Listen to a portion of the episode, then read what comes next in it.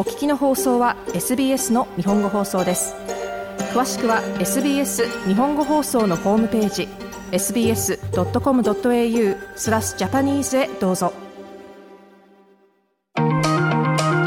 SBS Learn English helps Australians speak, understand, and connect. 英語を理解し話すことはオーストラリアでの生活を向上させるのにとても役立ちます。ポッドキャスト SBS Learn English では日々の様々なシチュエーションで使えるとっさの英語や表現をあらゆる例を取り入れて簡単に説明します。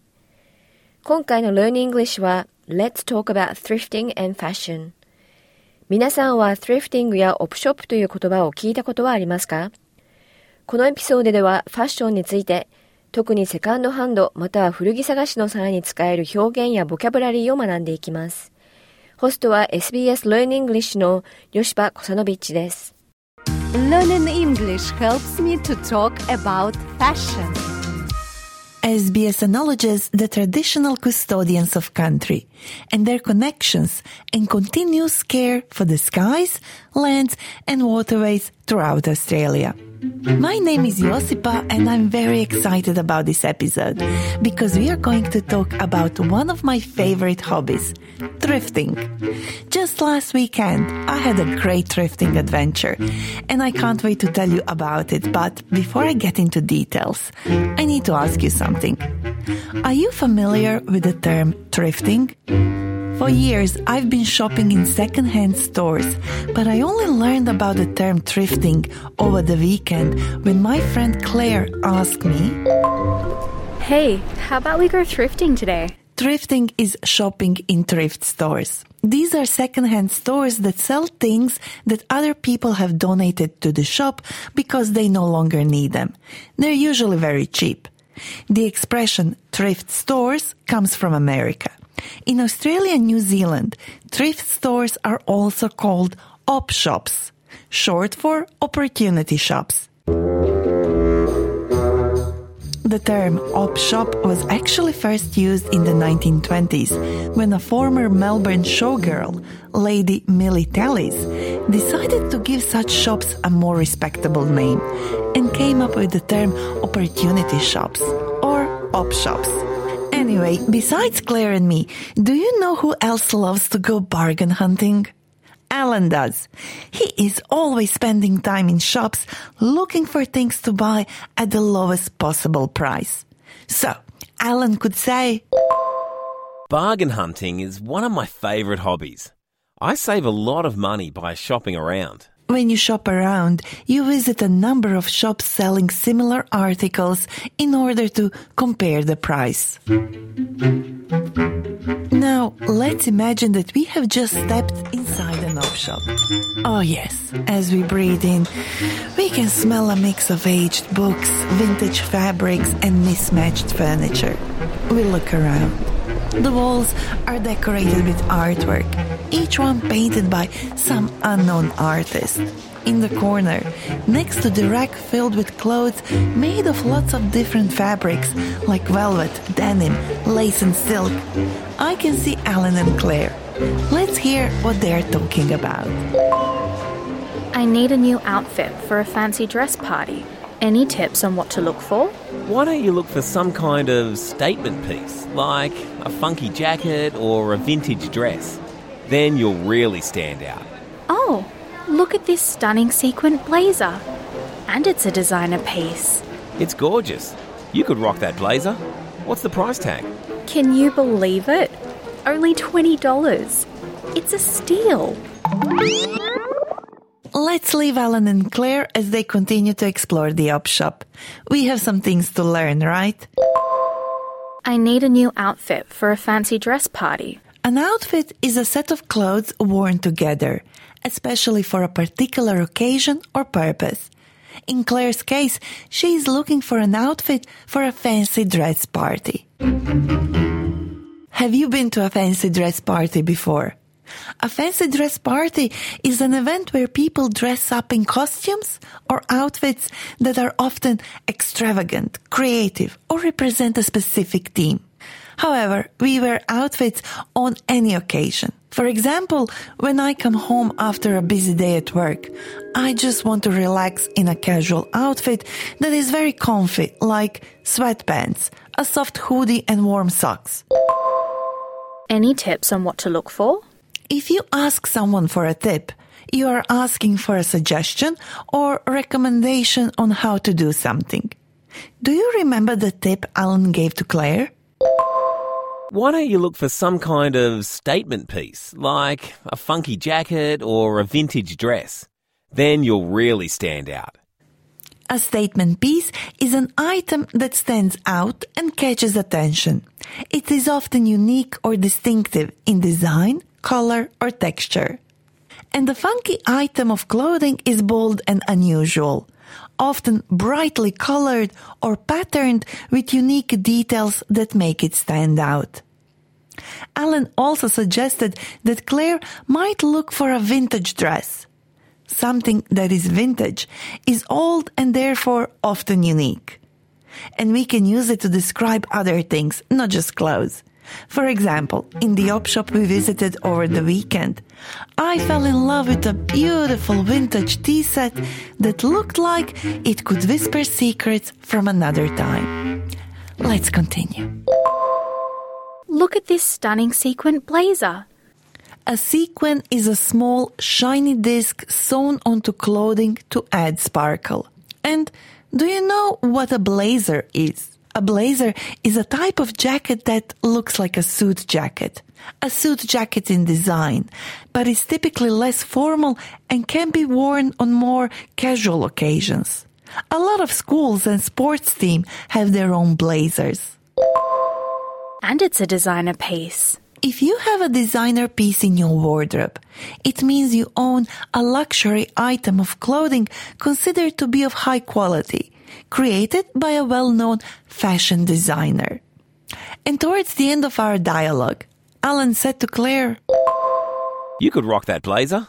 To rock something in fashion context means to wear it with confidence and style. For example, I could say that Alan can rock a leather jacket like no one else. Because when he's wearing leather jackets, he looks amazing and confident. In any case, Claire ended up buying that stunning sequin blazer. She looked really good in it, and it was very affordable. So she said, It's a steal. we can use the expression, it's a steal, when we are able to buy an item for a price that is so low that it feels like we are stealing it. We could also use other phrases when we buy things at very low price or at very good discount. For example, we could say, It's a great deal. or we could use the phrase we heard at the beginning of this episode and say, What a bargain. But if you come across something that costs much more than you think it should, you could say, It's a rip-off. some people really try to charge too much. I say it's a ripoff every time someone tries to charge me $10 for an orange juice. If you think that thrifting or shopping for second-hand items is just for people who are too poor to spend too much money on clothing, then you are wrong. According to research from the University of Tasmania, 72% of Australians bought at least one second-hand item during the 2021-2022 financial year. Many of us do it because we want to. We want to buy a piece of clothing that we don't already have, but we don't want to support fast fashion. Fast fashion encourages us to buy clothing that is cheap, quickly made, and follows the latest trends that change very quickly. And this is not good for the environment because it means we have to throw away our old clothes which are no longer in fashion. So, we could say, Fast fashion promotes a throwaway culture. A throwaway culture is when we throw things away and replace them with new things rather than reusing or repairing them. When people buy new clothes and throw away their old ones all the time. It also causes a lot of textile waste. Let's say you have a friend who is a big consumer of fast fashion and you want to persuade them to kick their fast fashion habit. You could tell them, You should give slow fashion a try. It's all about choosing clothes that are made to last. and have you heard the term circular fashion? Circular fashion is about minimizing waste, reducing the use of new resources, and promoting recycling and upcycling. Recycling is when we turn used materials into new products, while upcycling is when we find creative ways to give old things a new purpose or make them better. I like circular fashion because it's all about recycling and upcycling. Now, I know what you're thinking. Repairing clothes or any other items, unless you know how to do it yourself, can sometimes cost more than buying something new. But my guest today, Wendy Dwyer, has a solution. Hi, Wendy. Thank you for joining us. It's a pleasure, Josipa. I'm very pleased to be here. Wendy, on the first and second Sunday each month, Yes. you volunteer at Repair Cafe. Yes. What is the Repair Cafe concept? So it's like a meeting place of skilled volunteers and people who've got broken items, and they'll come along and they'll get some help to get their items repaired. So anyone can just show up and bring their items to be repaired? Each repair cafe is different.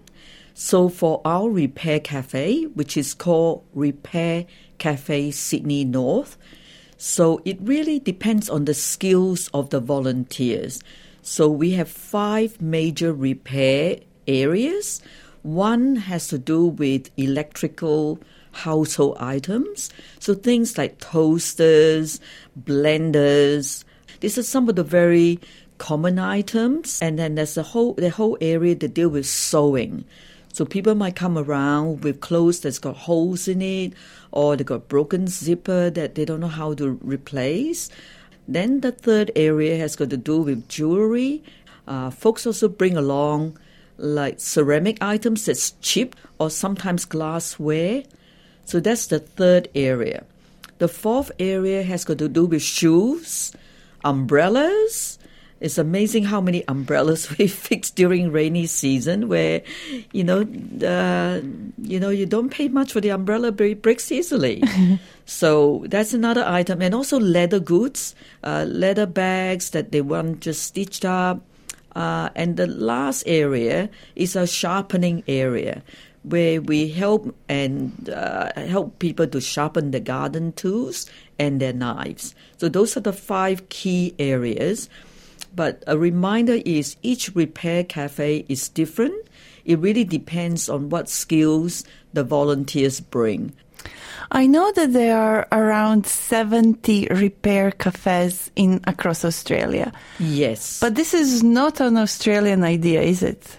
No, we cannot claim that it's an Australian invention.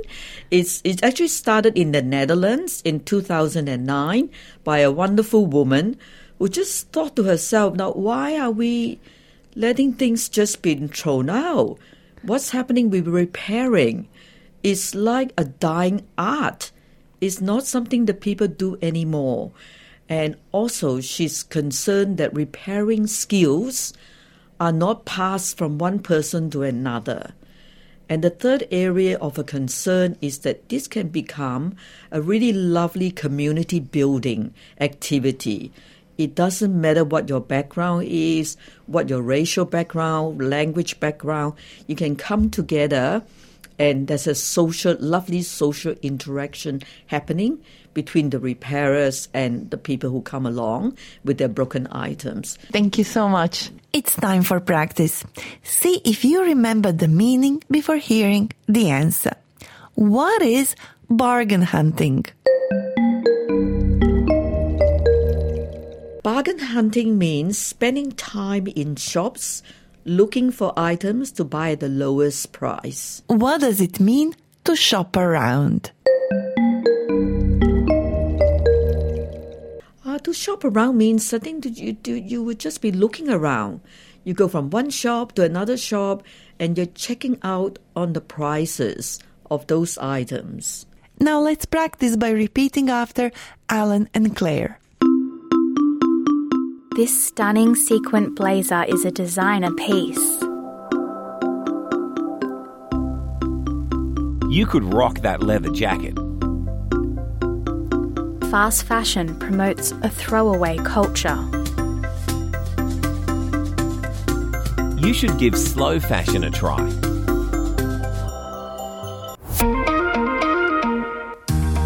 皆さんいかがでしたか次回買い物に出かける際にすぐに使える表現やボキャブラリーを学んでいただけましたでしょうか環境にもお財布にも優しいオプショップはオーストラリア各地にたくさんあります。ぜひ覗いてみてください。SBS 日本語放送のウェブサイトには Learn English のエピソードのまとめ、さらにはスクリプトも掲載されています。最後にはクイズもありますので、ぜひチャレンジしてください。アドレスは sbs.com.au スラッシュジャパニーズです。This was the SBS Learn English podcast. Subscribe so you don't miss an episode. Or reach out on Facebook. We are SBS Learn English. もっとストーリーをお聞きになりたい方は iTunes や Google ポッドキャスト Spotify などでお楽しみいただけます。